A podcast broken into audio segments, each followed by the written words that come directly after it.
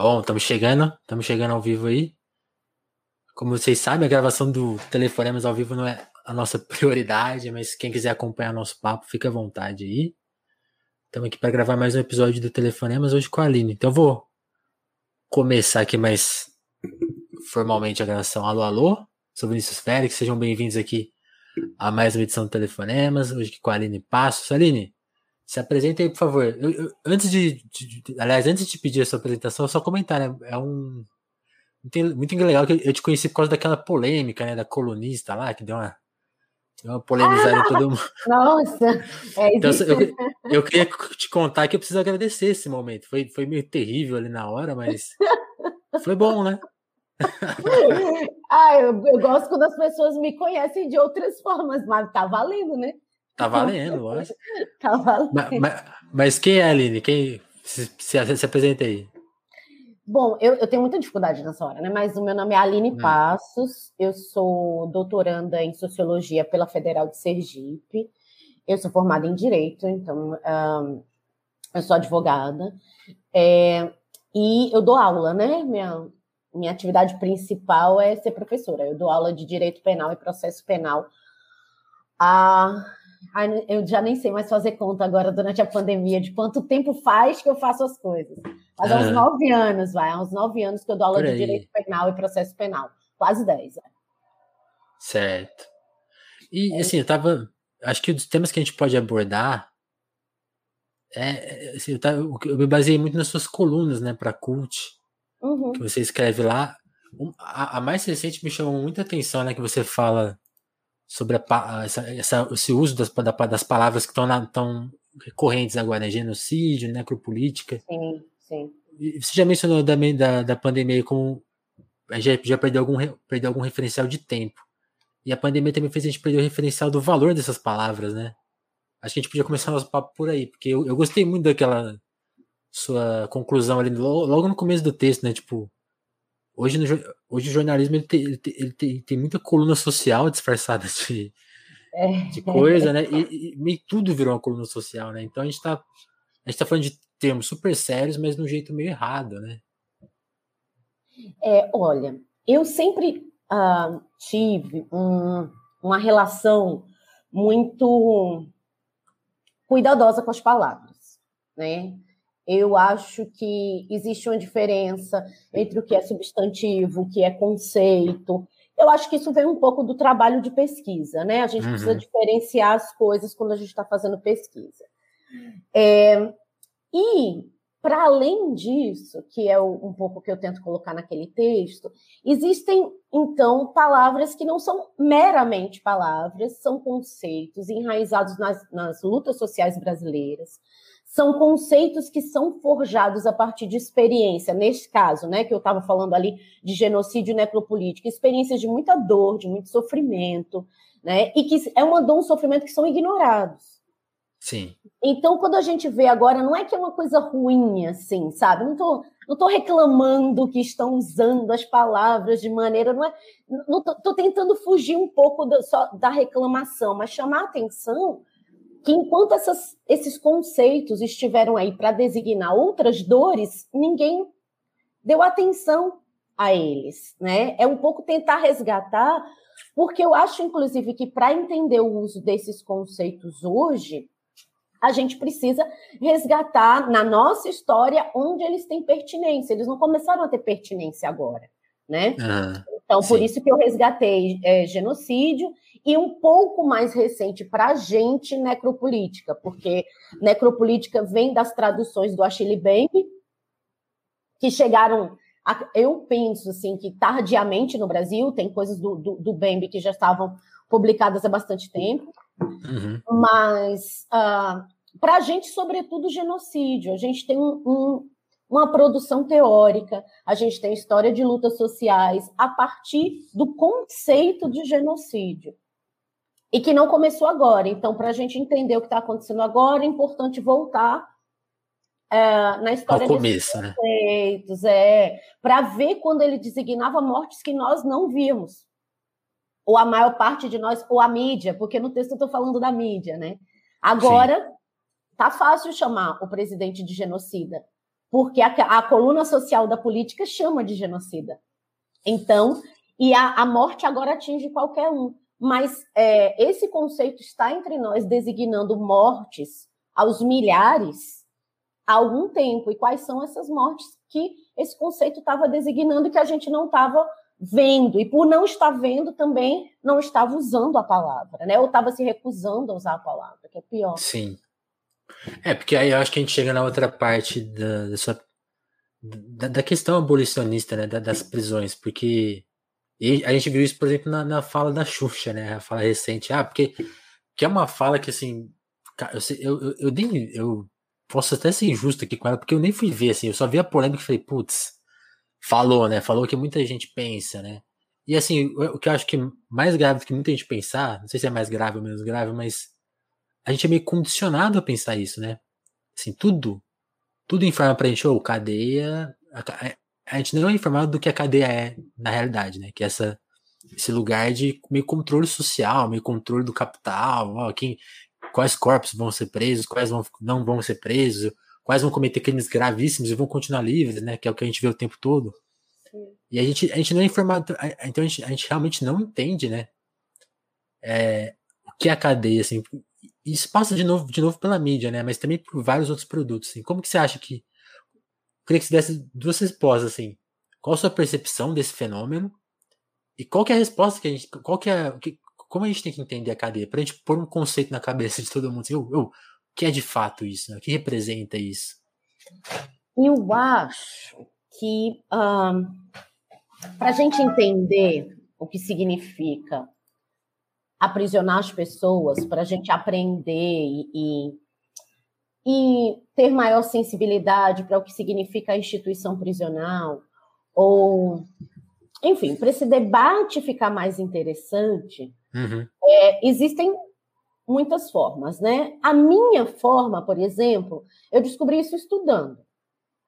Eu descobri isso estudando porque eu sou, enfim, eu moro em um determinado lugar do país, eu fiz uma determinada faculdade pública, eu sou uma mulher branca, então eu descobri o que era a prisão dentro da sociedade, para que, que ela servia, quem ia para lá estudando.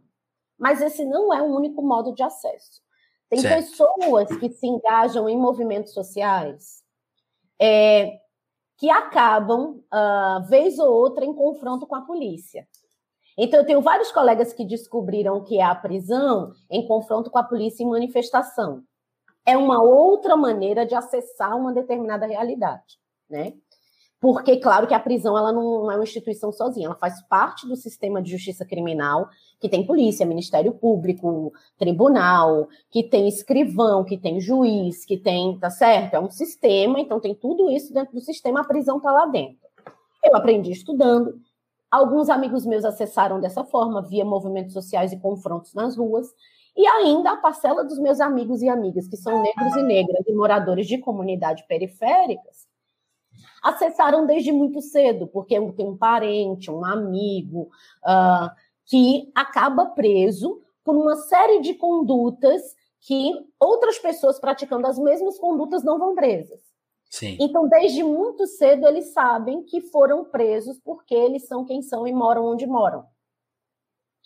É uma outra forma de acesso à discussão. Então, existem muitos acessos. A minha foi estudando, mas tem gente que é nos movimentos sociais e tem gente que é na experiência cotidiana, né?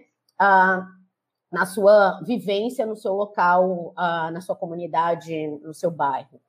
Uhum. Então, essa é uma coisa. Acho que ah, eu, eu gosto muito do debate, gosto muito da conversa. Sempre que eu posso, eu participo de conversas sobre a prisão.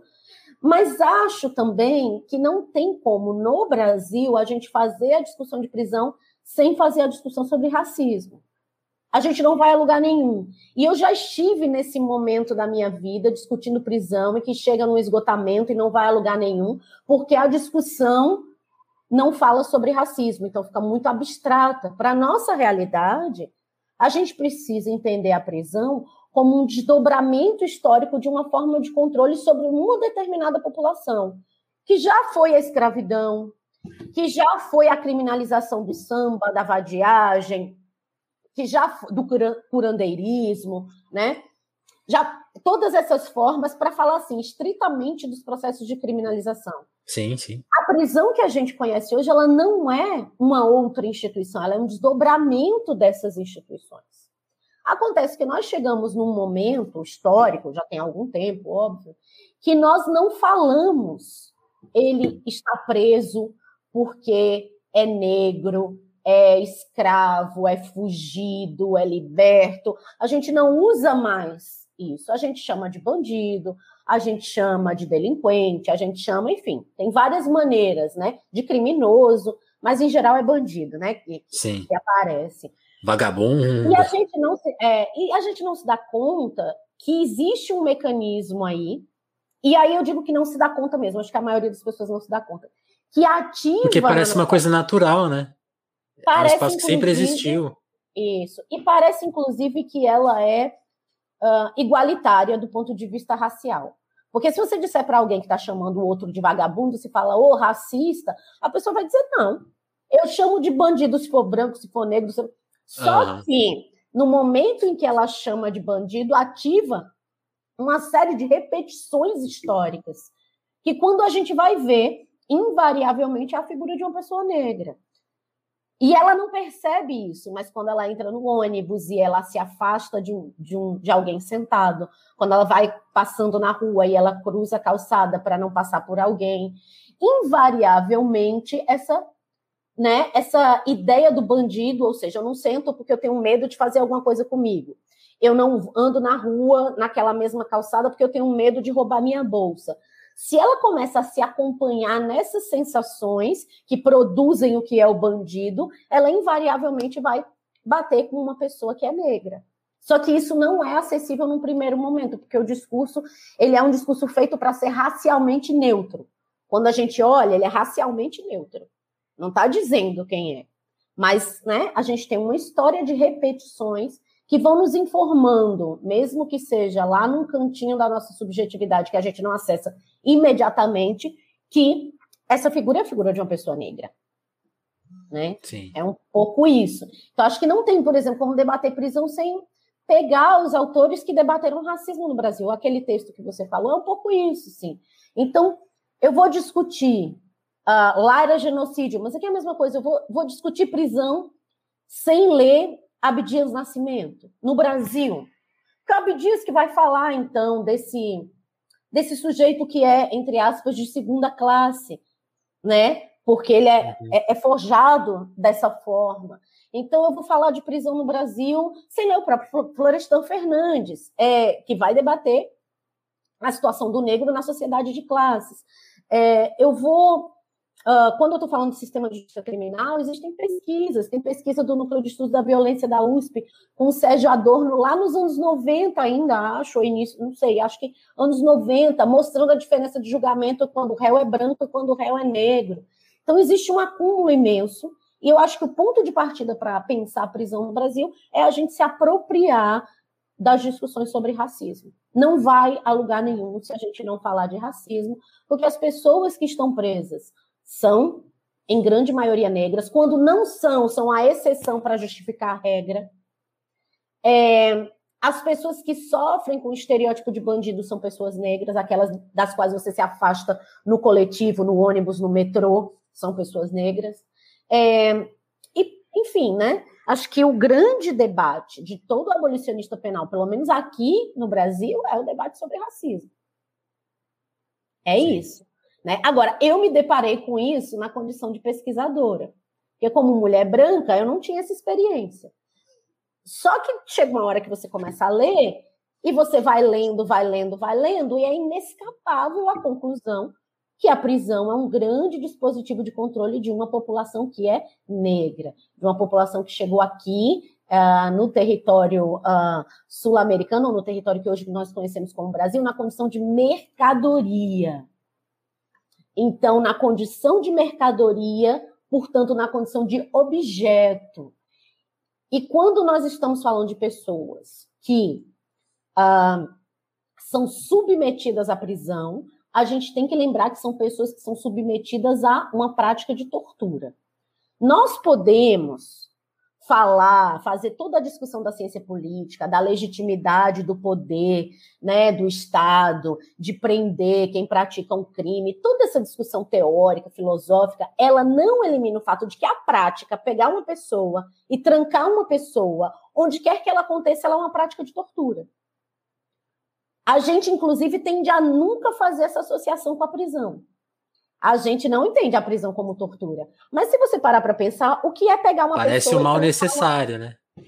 Não, não só eu acho que a gente é anterior, a gente não associa prisão e tortura diretamente, no sentido de que a própria prática de privar alguém de liberdade é Já é uma é prática de tortura. É, não, não tem. Tanto é que se você ou eu trancarmos, se eu pegar aqui, colocar uma pessoa no meu quarto, trancar janela, tra trancar eu estou torturando essa pessoa.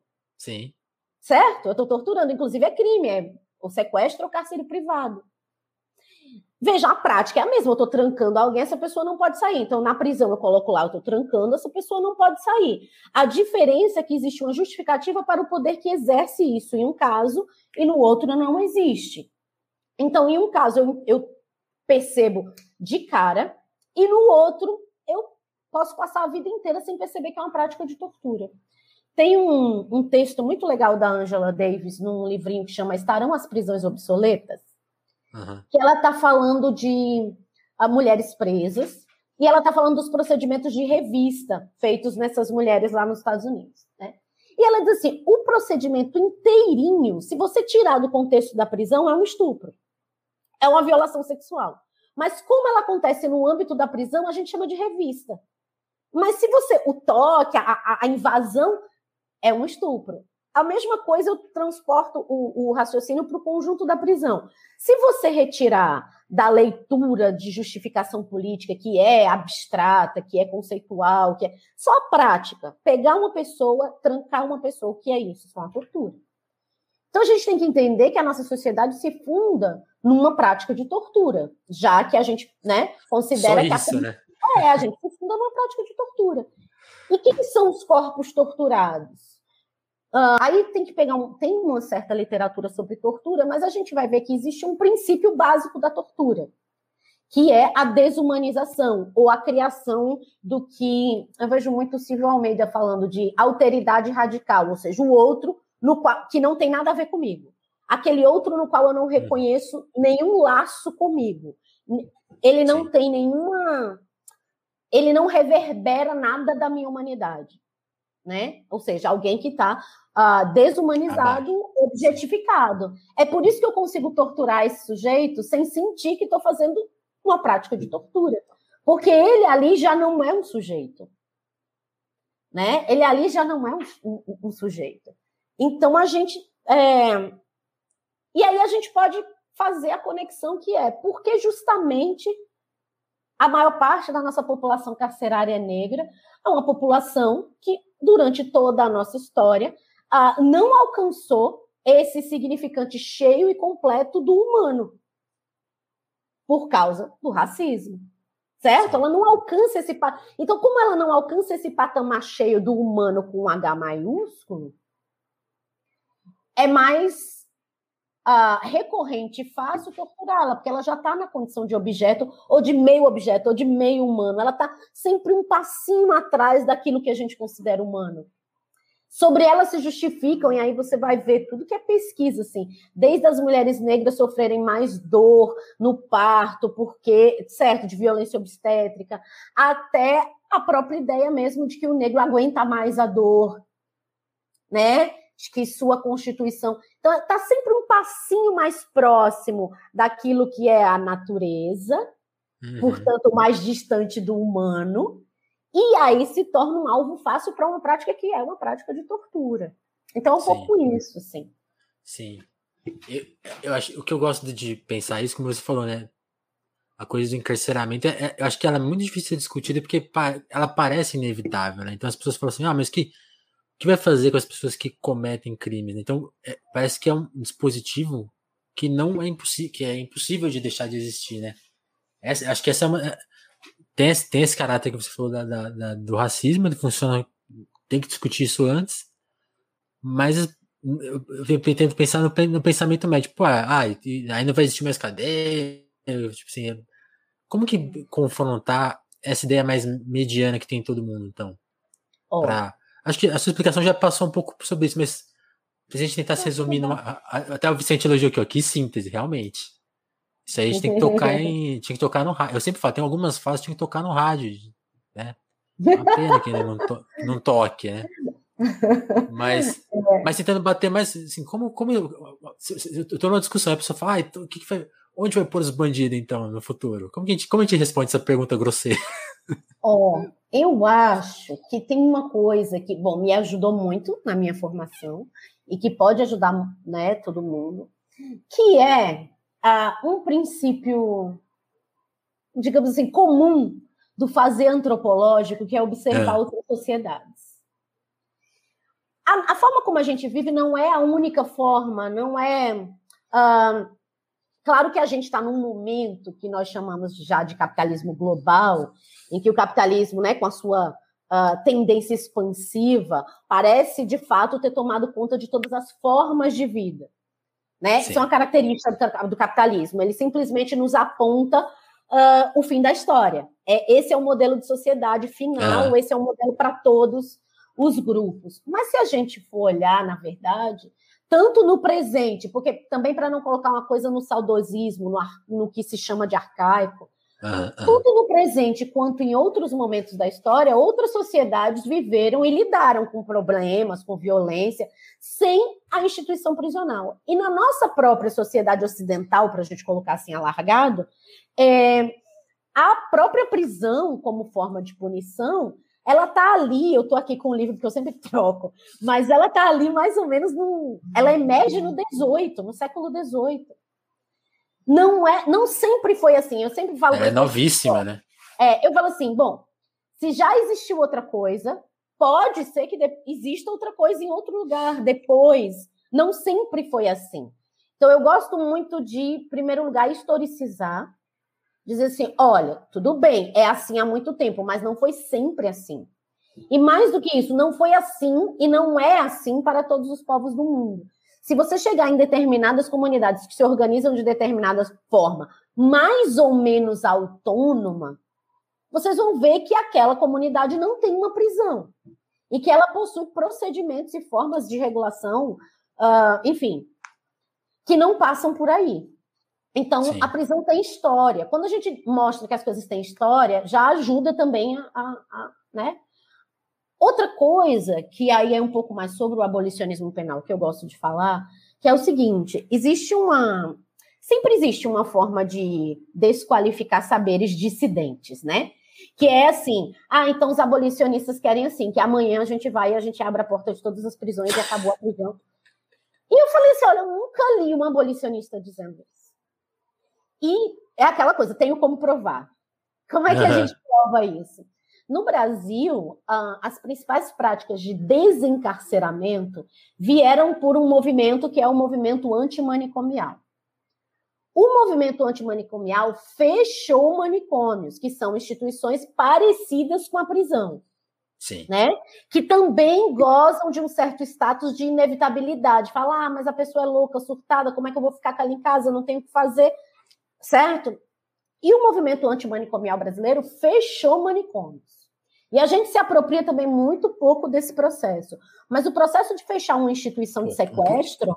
E um processo vencedor, né? Vitorioso. Sim, sim, sempre sob risco, né? Porque as nossas conquistas, elas nunca são ah. plenas, elas estão sempre uh, na berlinda, mas sim, um processo sim, vitorioso. Sim. E se você começa a acompanhar o que foi o processo de fechamento de grandes manicômios, são processos longos de desinternação. São processos que têm que buscar saídas que não tinham sido pensadas antes. Porque, por exemplo, no manicômio tem especificidade de como tem gente lá há muito tempo e ali tá, tem outro, um, uma outra questão social que é a, a, a doença, é, a família não querer de volta. Já imaginou? Você quer fechar o manicômio, você quer mandar as pessoas para casa, as pessoas não têm casa. As e pessoas aí? não têm família. E aí esse movimento foi criando alternativas. Em alguns lugares surgiram pequenas vilas com alguns cuidados e autogeridas. Enfim, tem experiências né, é, possíveis. E quando a gente fala do sistema prisional é, comum, a gente está falando também em pensar processos que vão, em primeiro lugar, de fechar a porta de entrada, como que a gente faz para que as pessoas não entrem na instituição, porque depois de entrar, a gente sabe que muita coisa acontece lá dentro. Sim. E que é mais difícil impedir a internação numa instituição de sequestro é mais importante, é mais potente, é mais importante, é mais potente do que o próprio uh, desinternamento ou desencarceramento. Porque né, existem processos que acontecem ali dentro. Processos sociais, políticos e subjetivos, que a gente não ignora.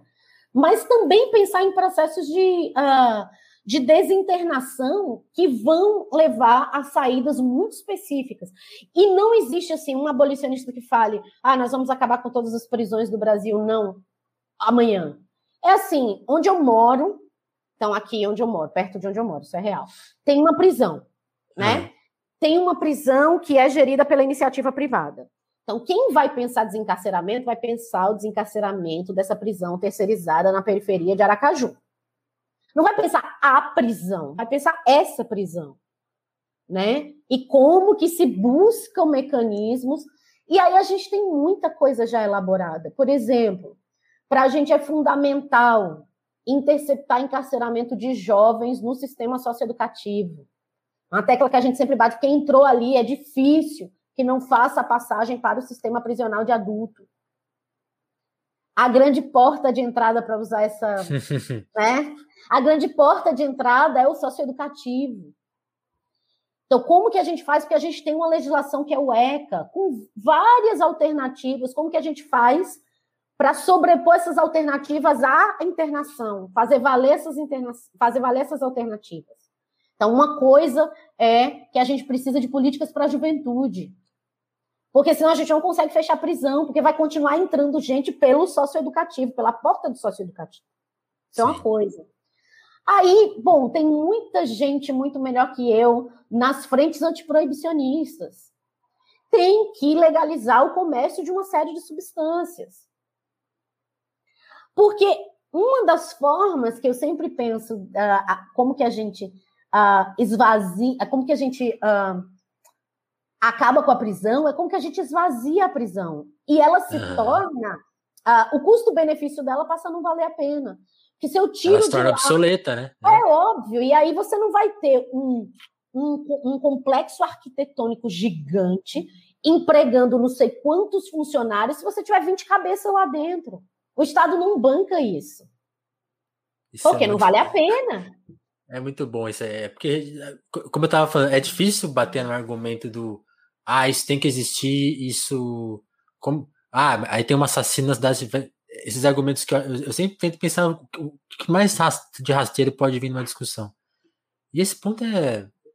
Como, como você falou da questão do racismo, quando a gente pensa na porta de entrada, eu, eu, eu, eu sempre fico com medo, assim, a gente fala, ah, a prisão ela, ela, ela é um dispositivo do racismo, mas as pessoas falam, ah, mas a pessoa não cometeu um crime. Aí você vai entender a, questão da porta de, a porta de, de, da porta de entrada o, o que mais prende no Brasil é o, o, cara que tem uma quantidade ínfima de droga, né? Que tá fazendo uma venda, que a única testemunha do crime é, é um policial, às vezes. Então, assim, eu tenho, eu tenho uma história que eu posso estar até sendo impreciso aqui, mas alguns amigos meus uma vez foram no, na Fundação Casa entrevistar os jovens que estavam lá, conseguiram entrar.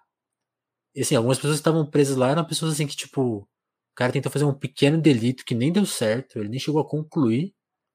O policial pegou ele no, no meio do processo e o cara tá preso lá, sei lá quantos anos e, assim, sem perspectiva. O cara. Uma coisa, uma coisa que o policial, se ele fosse, sei lá, treinado para isso, era, era dar um empurrão no cara e falar assim: ô, fica esperto, vai embora. Não, o cara foi preso. É, o cara tá lá preso, tá condenado, correndo o risco de perder todas as conexões de. Já perdeu o tempo dele de estudo. Já perdeu, às vezes, conexão com a família, porque a, a família vai, vai julgar ele como um criminoso, né? Vai, vai gerar esse afastamento. Tem todos esses riscos, né?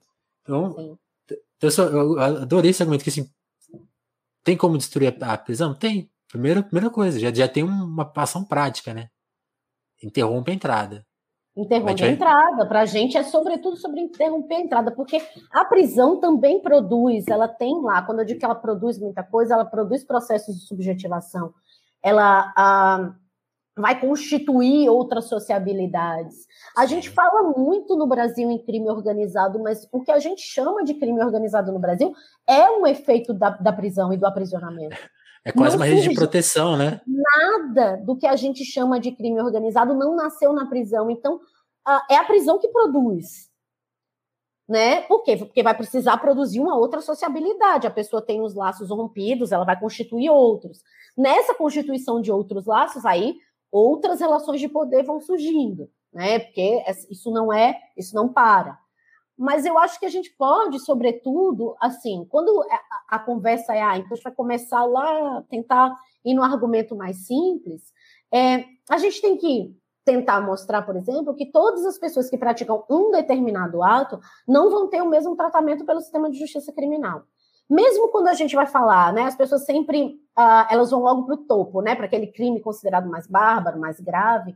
Mas se você é olhar, é mas se você olhar o tratamento ah, recebido pelos acusados, brancos e negros, desses mesmos crimes, você vai ver que, por exemplo, os réus, os acusados, os condenados brancos, vão ter mais facilidade de acessar determinados mecanismos legais. Eu estou falando só dos legais. Que é quando sai a condenação, já está próximo de uma progressão, já está próximo, entende? O tempo de encarceramento não é o mesmo para pessoas que cometeram exatamente as mesmas, as mesmas condutas. A gente pode pensar também ah, que, a depender de, de, de quem você é naquele, naquele determinado contexto, é, haverá muito mais facilidade para, dentro dos mecanismos e procedimentos da lei, considerar aquele ato um crime mais leve. Porque o ato em si, ele não é um crime, o crime não é um dado natural. Uhum. Crime é a leitura que eu faço de um ato. Eu posso ler um ato e dizer aqui tem comércio de droga, e eu posso dizer aqui tem um uso coletivo de droga. Eu posso olhar para um ato e ver, né, uh, sei lá, um, uma tentativa de homicídio, e posso olhar para o mesmo ato e ver uma lesão corporal que uh, se desenvolveu e culminou numa morte. Uma coisa é a tentativa de homicídio, outra coisa é a lesão corporal. E é a mesma situação. Sim. Então, o crime é uma leitura que eu faço do, do, da realidade, né? Ancorada na lei, mas é uma leitura que eu faço da realidade. E a gente pode perceber facilmente que pessoas em situações muito parecidas, porque as situações nunca são iguais, elas são lidas de forma diferente. Elas são interpretadas de forma diferente. Né? Isso só para a gente ir desnaturalizando essa ideia de crime.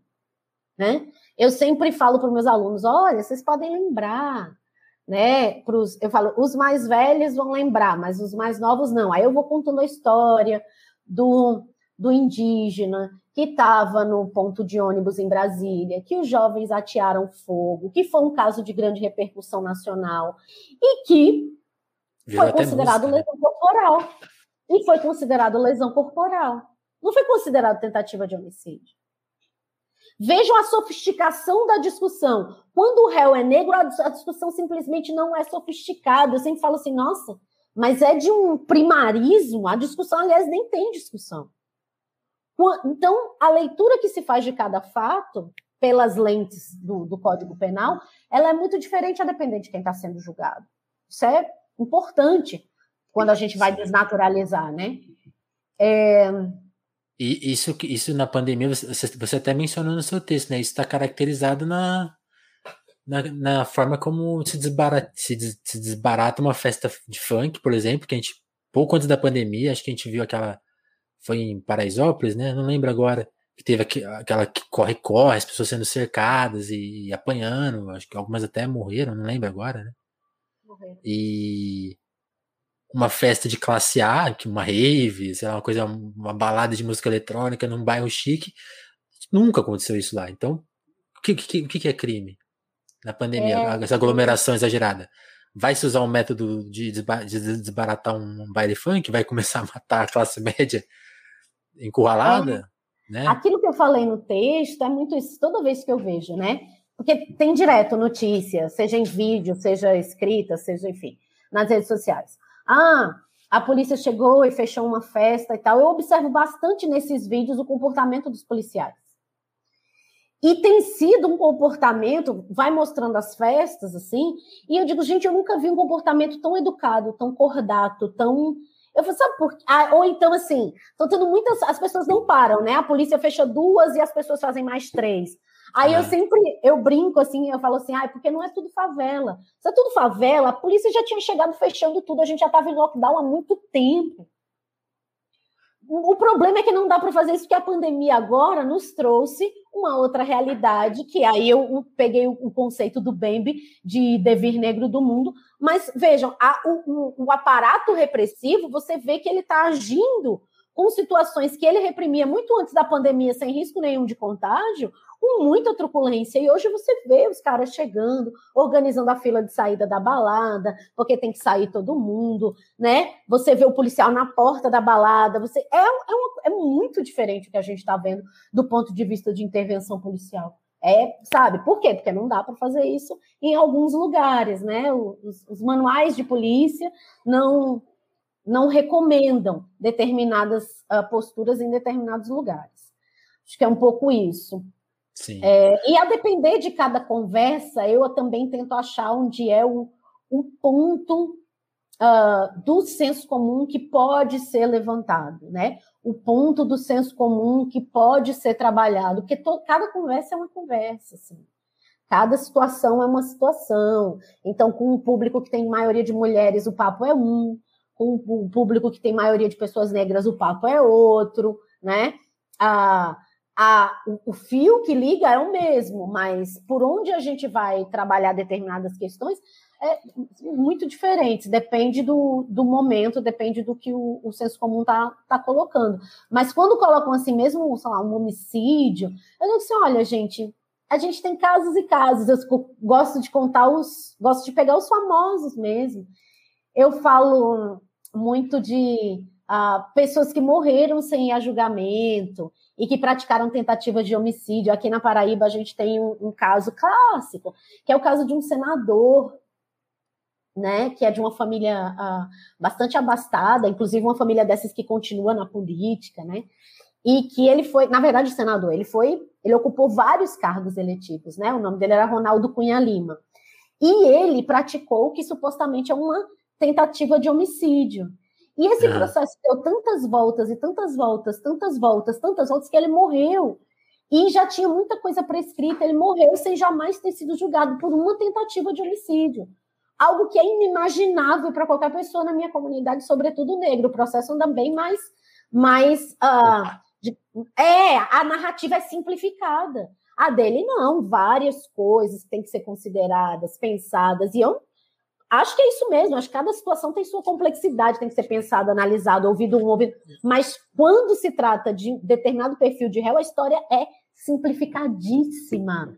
Ela, inclusive, se vocês pegarem um processo de um réu negro, pobre, ela parece soa falsa. Porque é uma história tão simplificada que você fala, nossa, mas nada acontece desse jeito. Você lê e você fala, nada acontece desse ninguém jeito. Ninguém pensa assim, ninguém age assim. É, né? Essa linha reta não existe nenhum acontecimento. E é, é isso nunca tinha pensado, é verdade. É, é uma história super simples. Você fala assim, nossa, mas é assim. Então, parece sim, é sempre o mesmo caso, né?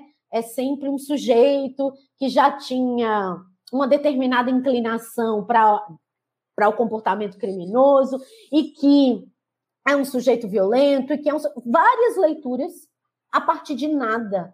É uma leitura linear, simplificada, sem material. É uma leitura feita muito, é uma narrativa, na verdade, eu tenho sempre essa impressão, quando eu estou analisando processos criminais, já existe uma narrativa. Sabe, já existe um roteiro. E aí, você vai lá e puxa, né? Vai lá encaixando ou, ou vendo quais partes daquele roteiro você vai cortar e colocar naquele processo. E aí você vai é, criando histórias que são muito simplificadas. Você fala assim: não, não existe isso. Ninguém fala desse jeito, ninguém responde desse jeito, ninguém se dirige a uma festa desse jeito, ninguém está é, tá no trânsito desse jeito. Enfim, Você olha, e quando você tem um outro perfil de réu, que eu sempre falo muito dessa história do Ronaldo Cunha Lima, nossa, tem muitas variáveis. Não, tem que considerar Parece... aqui. Tem... Aí, aí a coisa complexifica. Aí as pessoas se, se colocam dispostas à, à complexidade. É uma Parece o benefício da dúvida, né? Sim, aparece o benefício da dúvida. As pessoas pensam, nossa, de fato, essa situação é assim, essa situação é assado. Tinha, as Pode pessoas ter um grande mal entendido aí. Elas conseguem reunir uma riqueza de detalhes que o outro não tem. É uma Sim. riqueza de detalhes. Porque eu, eu sempre acho que se a gente de fato for franco com as histórias das vidas das pessoas e reunir todos os detalhes e todas as variáveis, a gente não consegue condenar. Porque é tudo muito. É difícil, tem que simplificar muito para condenar. E aí, uh, só alguns vão, vão ter esse, essa disposição de quem está fazendo a leitura de tornar a situação, de, de, ler a situação como complexa. São pouquíssimos. Que, portanto, vão morrer sem nunca terem sido julgados, apesar de ter um evento que é um evento ali violento ou problemático na, na sua vida. Né? É um pouco isso. Eu tenho muito essa impressão, do mesmo jeito que eu tenho impressão, e não só eu, vários pesquisadores, se a gente aplicasse toda a lei, como ela é hoje, a lei de execução penal, não ficava. Já dava uma melhorada. A gente ia entrar naquela lógica de esvaziamento e do custo-benefício não valer a pena. Se você pegar a lei de execução penal, chegar aqui no presídio, onde eu faço pesquisa, passar os processos e dizer assim, não, a gente vai cumprir todos os dispositivos da lei penal. A, a prisão ela se esvazia a ponto de se tornar insustentável pelo custo-benefício. Porque o nosso sistema prisional, outra coisa sobre ele que precisa ser dita é que ele só opera na ilegalidade. Ele só pode se sustentar na ilegalidade. Se ele operar na legalidade, ele não enche as cadeias como precisa ah, encher ah, para elas continuarem a funcionando. A questão da superlotação, por exemplo, é fundamental, né? Sim, é fundamental, é importante. Não existe uma cadeia com respeitando o número de pessoas que tem que estar tá lá, né? Tem, pois é, não. No que eles dizem que tem que estar tá lá, né? Existe agora uma tendência que eu acho que está surgindo com as terceirizações, mas aí já é um outro assunto. Mas sim, a lotação da cadeia é importante, né? A ideia de que, olha, não cabe, é tanto crime, é tanto crime que não cabe. E na verdade, assim, Faz mais a leitura, a leitura mais correta é, é tanta ilegalidade que não cabe. Se a gente cumprisse a lei, não teria, né? Não é tanto crime, é tanta ilegalidade praticada pelo próprio sistema de justiça criminal que aí não, é, não cabe mesmo, né?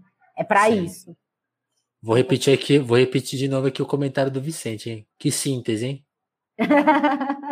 é, Gostei é um exercício, viu, gente? Eu falo tanto da mesma coisa em todos os lugares que a gente vai, vai aprofundando e melhorando o poder de síntese. É falar, é escrever.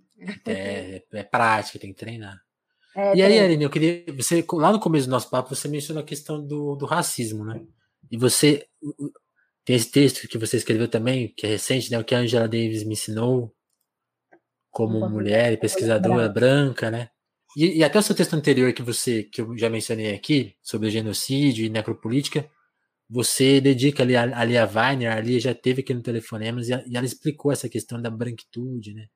Sim. E, e tem um grande amigo meu, o, o Gilberto oh, Porcidoni, que... perto de mim, é o livrinho da Lia. Aí, ó. que é o Entre o Encardido, Branco e o Branquíssimo. Branquitude, Hierarquia e Poder na cidade de São Paulo. Ele está sempre aqui comigo. Quem quiser, inclusive, procure aí no site da Veneta. A Veneta ah, é. O Rogério de Campos já teve aqui também. É Nossa, editora. eu amo a Veneta. Eu não sei se isso vai ao ar, mas eu amo essa editora. E não é. Não estou fazendo publi, tá, gente? Eu não, nem conheço o povo da Veneta. Mas eu adoro a editora. Acho que eles publicam as coisas muito fenomenais. Eu vou, vou avisar o Rogério que você é fã dele. e, e, e, e, assim, com a Lia e com o Gilberto, que eu meio que aprendi isso também, né? Onde a gente se coloca no debate? Porque tem, aí tem essa sacada do Gilberto que eu acho excelente. Ele falou assim: eu, eu, ele é um, ele é um jornalista negro e ele sempre, sempre coloca uma questão para ele, né? Pô, mas como é ser? Como que, o que, que acontece? O que, que você ouve? Quando alguém, quando essa pauta tem que ser discutida no jornal, chamam ele. E ele fala assim, cara, ele falou para mim aqui numa entrevista do Telefonemas, inclusive. Eu adoraria que o racismo fosse discutido pelos brancos. Isso aí é um problema de vocês, é, é a criação de vocês. Então discutam aí. Né? não é a gente que, que, tá, que vai resolver isso, né? É uma criação dos brancos e, e é, nosso papel nessa, né, nessa, nessa questão é fundamental. A gente, a gente tanto colabora para. A gente colabora pra, pra, uma, em alguma parte, até que indiretamente, na sustentação disso, né? E aí, quando você con, concluiu na, na, sua pesquisa, pô, o racismo é fundamental para resolver essa questão. Como que uma pensadora branca entra? Como você se colocou nessa questão? Porque também aí tem essa dificuldade, né? Você pode ficar com um certo receio, tem essa é, é, aí parece uma segunda dificuldade, né? E como você resolveu essa dificuldade? É, bom, como eu te disse, eu acho que, bom, como eu te disse no começo, eu cheguei a essa discussão pela via uh, da curiosidade teórica, pela via da, da curiosidade intelectual. Foi como eu cheguei, como eu acessei a discussão sobre o sistema de justiça criminal e como o sistema de justiça criminal é um, um sistema racista, né, que tem um conjunto de dispositivos racistas. Então, a primeira coisa que já é um baita privilégio, porque eu fui debater racismo adulta. Se eu pude chegar eu à idade adulta sem pensar ah, nos meus parentes presos, no, no baculejo da polícia, sem ter uh, ouvido determinado tipo de coisa na escola, na rua, enfim, sem conhecer o que seja racismo, então eu já sou ultra mega protegida. Porque eu fui acessar isso adulta. A via de acesso de vários amigos que debatem hoje o sistema de justiça criminal comigo, que eu já falei também, é a via da experiência. Então, desde muito cedo, eles sabem que o sistema de justiça criminal é racista né? Eles sabem por uma experiência que é corpórea, uma experiência que é uh, na epiderme, na, na, no cotidiano. Eles sabem de outra forma. Então, sabem muito antes de mim. Sabem naquele momento em que eu estava brincando e sendo criança, e eles estavam descobrindo que, olha, racismo existia. Quando a gente vai, por exemplo, em manifestações antirracistas, é, e a gente vê lá muitas crianças, né? É, e tira muitas fotos, e aquilo é muito bacana, mas eu sempre penso: olha, é, eu não fui essa criança. Eu, nessa idade, não sabia o que era racismo. E eu não sabia, porque eu sou uma, eu sou uma mulher branca, eu era uma menina branca. Então eu chego uhum. só na idade adulta e isso eu já sei, já sei. Ó, oh, pô, se eu só cheguei agora, então eu já fui super protegida nessa discussão. Aí a gente vai adiante. Mas por que, que eu fui protegida nessa discussão? Tem um pouco um, um, debate que eu acho que a Lia faz super bem, que é como a nossa sociedade se constrói pela, né, como a branquitude na nossa sociedade se constrói pela narrativa do mérito. Descobrir, eu como mulher branca, descobrir o racismo é descobrir que muitas oportunidades que eu tive, de repente, não são derivadas da minha inteligência maravilhosa não são derivadas de uma beleza especial. Elas não são, elas são simplesmente porque eu sou branca. encarar isso, assim, uhum. pode ser um pouco, né, para algumas pessoas, assim, né, pode não ser confortável. Entender que de repente elas escrevem num grande jornal é, como a Folha, tem dor aí. ela é branca, cara. Você escreve na Folha porque você é branco, porque você não fala nada que preste há anos sabe? É porque você. E a narrativa do mérito, que é a narrativa da nossa branquitude, então, quando você é uma pessoa branca que passa a pensar o racismo, você fala: opa, como eu acessei o que eu acessei? Né? As pessoas me davam força e falavam: nossa, como você é inteligente, porque de fato havia ali o que a gente chama de mérito, porque as pessoas brancas da nossa sociedade já são pensadas para serem inteligentes, né? É, eu não fui uma menina que foi sexualizada desde muito cedo, também porque sou uma menina branca.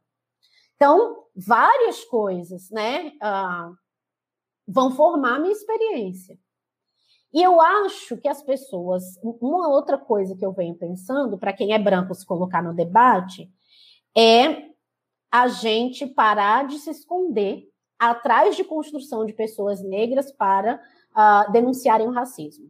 Várias pessoas brancas hoje não querem falar sobre racismo porque elas estão com medo de serem criticadas, com medo de serem.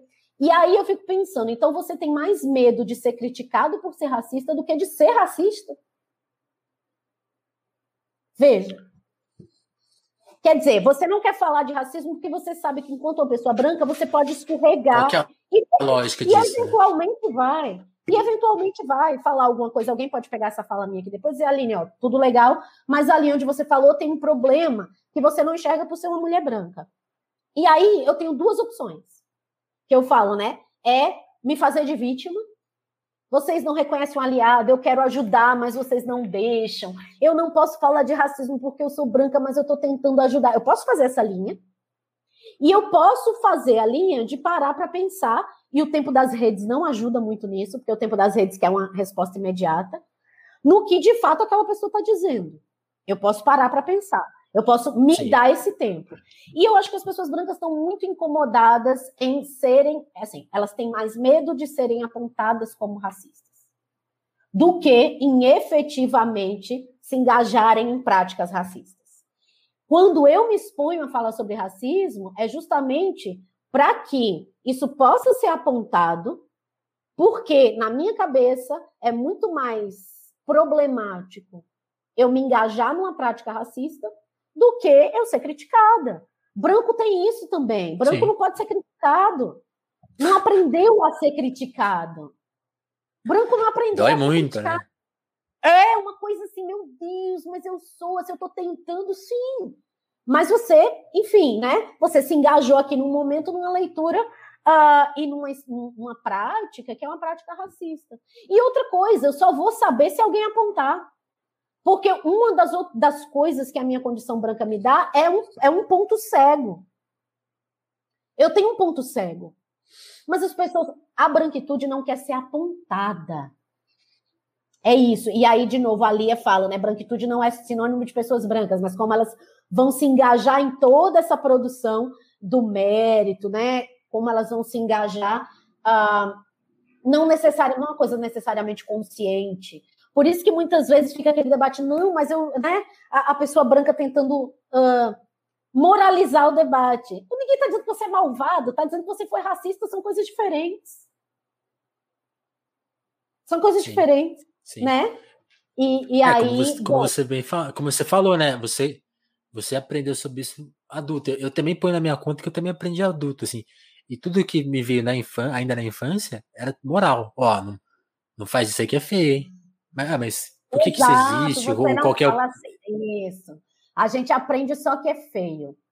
E aí tem uma geração inteira de jovens é, que ficam fazendo piadinha por, digamos assim, seus, por exemplo, você encontra muitos grupos de jovens brancos, notadamente homens, que em espaços em que só estão eles fazem essas piadinhas, porque o interdito que eles conheceram é moral. Sim. Você não chama pessoas. Ah, eu sou incorreta, tenho coragem. Aí ele vai nos espaços de sociabilidade dele, exclusivamente brancos, e vai, vai né, para ser o, o, o subversivo, ele vai ser racista. Porque ele aprendeu como interdito moral. Ele nunca parou para pensar que de repente ele tem aquele emprego porque ele é branco ou que ele é herdeiro de alguma coisa porque ele é branco, porque nas famílias brancas a transmissão de propriedade se dá, e nas famílias negras você vai ver que existem cortes geracionais para impedir essa, essa mobilidade social. Sim, então, sim. tem várias coisas, mas eu acho que é, as pessoas brancas não podem se abster do debate sobre racismo, sob o medo de serem criticadas porque aí elas estão alimentando um dispositivo ultra-racista, que é elas não poderem ser criticadas numa sociedade em que o racismo está ligado ao mérito. Então eu tenho que me colocar no lugar de uma pessoa criticável, primeiro lugar, no lugar de uma pessoa criticável, né? E que vai fazer o debate porque considera que, obviamente, uh, o que eu não eu não quero ser racista, né? Eu não quero me engajar em práticas racistas. Meu medo não é ser apontada. Eu prefiro ser apontada e não reproduzir aquela prática, né? Do que, do que não quieta. ser apontada e ficar, né? Não sou apontada e fico Sim. reproduzindo pelo resto da vida. Então, Sim. acho que é um pouco isso, né? As pessoas brancas têm usado muitas noções que vêm das lutas negras para se absterem. Quando eu fico muito possessa quando uma pessoa branca fala assim: "Não, eu não debato racismo porque eu não tenho lugar de fala". Você fala assim: "Poxa, você está usando um conceito que vem das lutas negras, não importa se você concorda com ele ou não, para se proteger de crítica, cara. Tem nada mais branco que isso? Isso é muito branco. Isso é muito branco. É você pegar um conceito que vem de, de lutas negras para se blindar de crítica. Né? Eu acho que tem isso branqueza. Para no máximo usar os outros. Ó, vem, ah, você pode vir aqui discutir. Eu a gente vai fazer essa discussão pontual. Porque é. tem coisa muito branca. É a discussão de cultura do cancelamento é super branca. É uma cultura super Opa. branca, né? É uma cultura super branca, não, a noção super branca. Assim como o racismo reverso, são noções brancas. De autoproteção. São noções de autoproteção. Sim. O, o, can... o can... As pessoas canceladas, que se julgam canceladas no Brasil, elas, elas, elas geralmente são, no caso dos brancos, né? São pessoas que têm cargos de poder assim e de fala absurdos, né? A pessoa, ah, eu fui cancelado às vezes apresenta um programa muito popular ou tem uma coluna no jornal, como a gente já mencionou. Tipo assim, cara, cancelamento é isso, que você continua ganhando bem, é, tem espaço público, tem mérito, você não foi cancelado, não é isso? Tá? Não, fora e que aí, nas não, redes, mas, então, ó, na, é, nas redes, o, o, o, tal do cancelamento, ele tem um duplo que é o engajamento. Porque, né, para cada 100 que cancelarem, 200 chegam, nossa, mas a cultura do cancelamento. E a pessoa acaba no final das contas, faz as contas, ela ganha seguidores. Ela Opa. ganha seguidores, né? Então, tô, mas enfim, sim. é uma noção super branca, super branca, incrivelmente. Você fala assim, não, nossa. Tanto que eu acho que quem, que quem é mais frio, né? Eu não, tenho, eu não consigo ter essa frieza, mas quem é mais frio trabalha para. Ô, oh, tô precisando de seguidor. Deixa eu falar uma merda aqui. Eu, eu, acho que tem gente que opera ainda nesse sentido. Pessoal que está acompanhando a live, se vocês, tiverem, se vocês tiverem perguntas, eu agradeço. Pode chegar, esse, esse é o seu momento. O Vicente uhum. que acompanhou a live, tem alguma pergunta, Vicente? Eu acompanhei o tempo todo, que eu fiz ótimos comentários. É que Por a favor, gente já a já está aqui há um tempo, né? É, já estamos estourando tempo. E por isso estamos... eu vou aproveitar esse momento para convidar a turma aí, ó, tá, quem está vendo a versão de YouTube, é, tem o link aí do nosso Apoia-se para entrar lá, para ajudar a gente, colaborar com telefonemas. Quem está ouvindo a versão podcast sabe, sabe que o link está na descrição. Eu vou, antes de encerrar, só agradecer que está lá no, no nosso Apoia-se. Tô dando esse tempo para vocês fazerem as perguntas, hein? Deixa eu só acessar a lista aqui da turma que já está lá. o Vicente, a Aline disse tudo, não tem perguntas. Valeu, Vicente. Então, deu, deu o caso como encerrado. Mas. Deixa eu só. Pera aí. Agora eu esqueci a senha aqui. Do...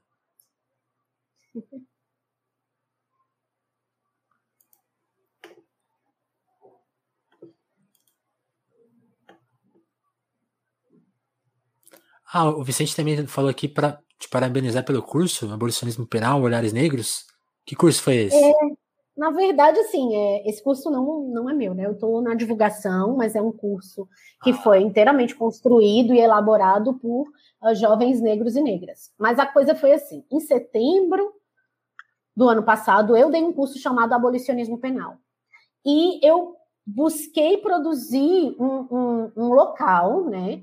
Onde uh, tivesse bastante pessoas negras para debater prisão e abolicionismo penal. Então, na construção desse espaço, a gente conseguiu muitas bolsas, de maneira que tinha muitos jovens negros assistindo como bolsistas a esse curso. E aí eu pensei, como que a gente então desdobra isso numa outra prática para né, manter o debate em, em movimento? E aí os bolsistas do meu curso de setembro fizeram uma proposta, foram selecionadas algumas propostas e fizeram o próprio curso deles. Então, quem está dando esse curso agora, Abolicionismo Penal Olhares Negros, foram os meus alunos do curso de setembro, mas o curso é deles e delas, né? É um curso com, acho que são sete aulas, cada aula é um professor ou professora diferente, e eles estão falando de abolicionismo penal a partir das leituras ah, negras, né? Negras é, tanto do ponto de vista da experiência quanto da bibliografia. E eu acho que é o primeiro curso de abolicionismo penal no Brasil ministrado por pessoas negras exclusivamente. A relação que eu tenho é porque eles foram meus alunos legal. e alunas. Mas o Entendi, curso é tá lá pela cor. O, o, o, o Vitor perguntou aqui: manda uma bibliografia básica E ele também fez outra pergunta que é o que você acha do trabalho do Zaffaroni, que não é exatamente um abolicionista, mas pensa de direito nesse sentido, de certa forma. Responde é, essa primeiro, e depois a gente encerra com a tá. bibliografia. Tá, beleza.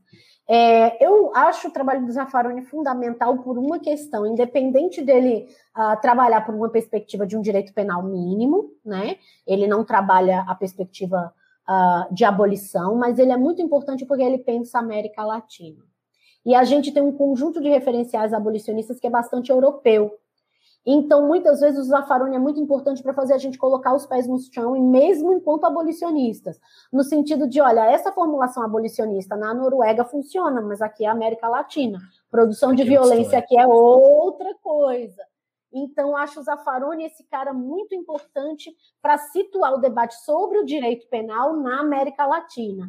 E a gente trabalha muito com as leituras do Zaffaroni, porque abolicionistas pegam muitas referências, né? Quando a gente vai construir um trabalho, um curso, um texto, um vídeo, é, existe um, uma bibliografia mínima que é de autores e autoras abolicionistas, mas o conjunto da construção vai muito além. E o Zaffaroni está sempre ali nas nossas bibliografias para ajudar a pensar produção de violência e criminalização na América Latina, porque é um processo muito específico. Então, para mim, essa é a grande importância dele.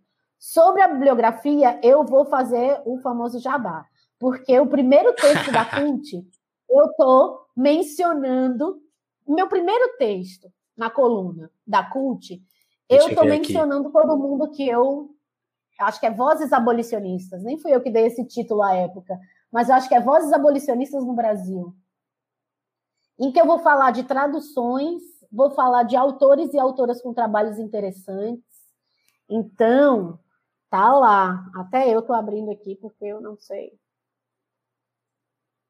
Deixa eu ver se eu consigo pôr aqui na tela. Ah, já achei é, aqui. É... Show. Bom, vamos aproveitar o nosso multimídia aqui do.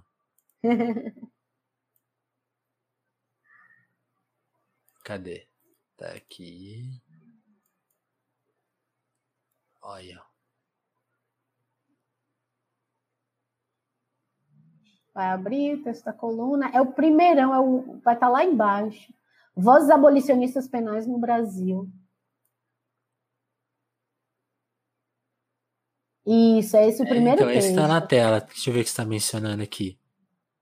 Isso. Aí eu também, olha, é porque é, eu começo, faço uma pequena introdução, mas eu vou falar do, dos trabalhos, inclusive tem links no texto. Quando você vai lá, se fosse somente pelo trabalho, aí tem núcleo de sociabilidade libertária da PUC. Você clica, vai abrindo uma página com muita produção abolicionista. Nas traduções, eu vou citar o Luca Rusman, o Nils Christian, a Angela Davis, ah. o Thomas Mathiesen. Aí embaixo eu cito o trabalho do Ricardo Genelho, que é do Espírito Santo. Vou citar o Guilherme Moreira Pires, a Camila Jordan. Ó, tem bastante gente citada. Até, e aí eu acho que tem até o canal do Samuel Silva. Borges, Cifra Oculta. Ó, tem bastante gente citada aí, viu? E tudo tá com linkzinho. Sim. Ó, eu vou, eu vou até eu vou até falamos a gente já que trocou ideia com o Acácio, Acácio Augusto, que tem relação com o Sol. Isso. Então, Isso. se vocês quiserem se interessar mais por essa discussão abolicionista, eu nem sei se no episódio a gente for discutir tanto isso, eu acho que sim. É um episódio antigo, vale procurar. É, eu tô gostando de ver. Ah, Margaret Hago tem episódio aqui no Telefonemas com ela também. Ah, sim, a Margaret. Esse papo, sim. muito bom. E o Samuel também tem um papo com ele aqui. Foi a primeira entrevista que ele deu, inclusive. tive essa honra aí. Pronto, e o Samuel tem um canal, que o cara né? Deu, um cara super importante.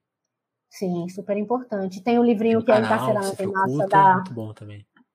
Isso. Tem o um livrinho da Juliana Borges, tem um livro que eu gostaria que todo mundo, assim, se eu tivesse, eu sempre falo, né? Se eu ganhasse na loteria, eu mandava imprimir para distribuir de presente para todo mundo, que é o livro da Ana Flausina, tá lá embaixo é, que é Corpo Negro Caído do Chão, o Sistema Penal e o Projeto Genocida do Estado Brasileiro. Eu acho esse livro fundamental assim, para qualquer abolicionista brasileiro.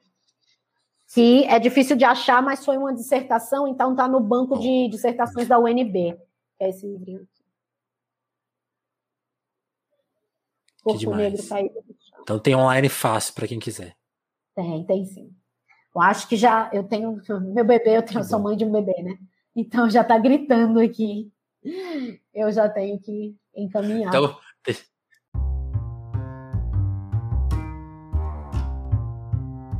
deixa eu só, deixa eu só agradecer então o pessoal que tava no apoio rapidinho, o Eric Balon, a Moara Juliana, o Lucas Monteiro, é, o Vitor Breda, Matheus Botelho, Augusto Erma, Augusto Batista, Tatiane Russo, Sabrina Fernandes, Pedro Duarte, Diogo Burilo, Caio Monte, Davidson Matia, Gabriel Nunes, Dagmar Brandes, André Camussa, Robert Borema, modo rápido, Lívia Rossati, Sérgio Romanelli, Adriana Félix, Jéssica Damata, Ismael Santos e a Dalva Brandes. Meu muito obrigado.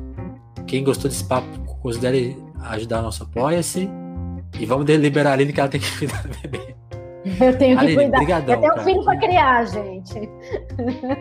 um beijo, muito obrigada. Adorei nosso papo. Que bom te ouvir. Adorei também. Beijão, gente. Tchauzinho.